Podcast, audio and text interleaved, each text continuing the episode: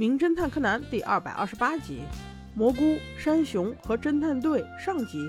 阿笠博士带着五个小娃来到了一个大饭店。传说这家饭店有好吃的，不过属于自己动手丰衣足食。饭店坐落于山林之中，所有的鲜美食材都需顾客自己到山林里采摘。可以挖蘑菇，可以打野味。山林被两道铁丝网给分开了，铁丝网内部是供顾客们采摘的，外部则是狩猎专场，有熊出没哦。于是大家就兴高采烈的去采菌菇了。他们的目标是松菌菇。不过元太很郁闷呢，无论是他好好挖，专心挖。认真玩。狠狠挖都没有挖到他想吃的松菌菇。就在他准备放弃的时候，柯南终于出来科普了。他说：“这么值钱的松菌菇，岂是你随便能挖到的？我们要先找到松针变成黄绿色的赤松，在这种赤松的根部，往往是能够找到名贵的菌菇的。”小伙伴们跟着柯南的脚步，很快就找到了第一个，然后就有第二个、第三个，一大堆。大家都兴高采烈的各自挖着。只是元太发现了他的宝藏，有一棵大的赤松根下藏着一大堆漂亮的松菌菇。于是乎，他想都没想，就从网子。上爬了过去，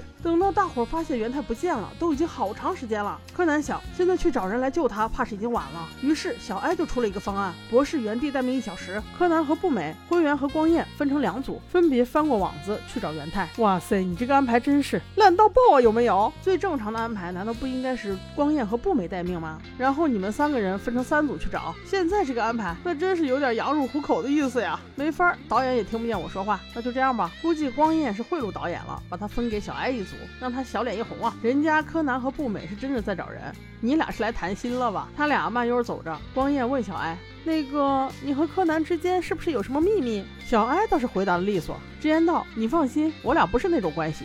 ”这个回答确实符合成年人。说着，竟让他俩撞到了一个铁丝网上的洞，这个大小，元太正好能过去呀！该不会……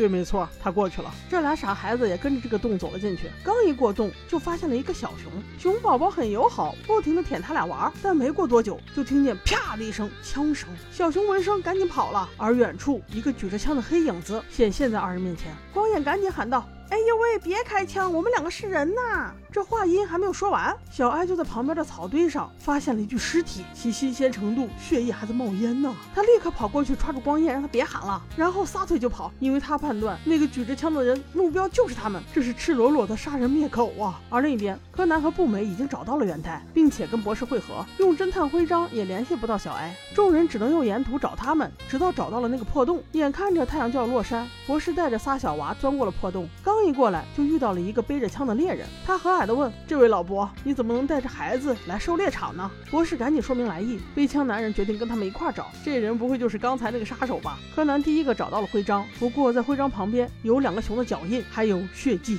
这时又出现了两个猎人，都背着猎枪，一个是大胡子，一个戴着红帽子。然后就是大家一块找。其实地方也不大，很快光彦就发现了来找他们的队伍。本来想招呼，但是灰原从望远镜里看到找他们的人中出现了。三个猎人，他想，这三个人中肯定有想灭他口的呀。于是不能直接跟博士他们见面，得想个办法单独联系。于是先在小路上留了几片薯片，被步美顺利发现了。这时柯南已经感受到了异样，在这地方他们走了好几圈，不仅没有找到人，还看到了特地留给他们的薯片，很明显就是不能出来相见呀。再结合刚才的熊脚印、血迹和树上留下的弹孔，他推测小爱和光彦躲的应该不是熊，而是猎人。话音刚落，旁边的草丛里稍微动了一下，柯南正要去查，没成想旁边两位猎人直接举枪就打。完全不在乎里面是人还是动物，还好他们没打中，一个兔子跑了。这种行为更肯定了柯南的推理。刚才那个大胡子猎人没有开枪，他警告另外两位猎人说：“现在森林里除了猎物还有人，你俩小心点。”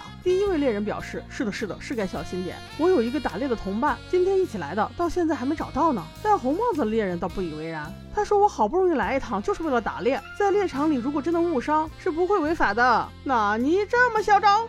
大胡子赶紧说。我们最好快一点，一会儿要是太阳下山碰见石兵卫，那就麻烦了。大家都很好奇这个石兵卫是什么。大胡子普及道：“它是一头在森林里最厉害的熊，最近它生宝宝了，脾气更是暴虐。只要能保护孩子，什么都做得出来呀。刚才在地上的小熊掌印，很可能就是石兵卫的孩子，所以咱们一定要先找到你们的同伴，否则被石兵卫撕碎都是有可能的。”于是众人又一起赶紧去找。这时，步美听见身后方有悉悉嗦嗦的动静，柯南问他怎么了，步美却说不出来。二人走后，一头硕大的棕熊被戳瞎了一只眼睛的恐怖的面孔探出了屏幕。OK，我们下集见。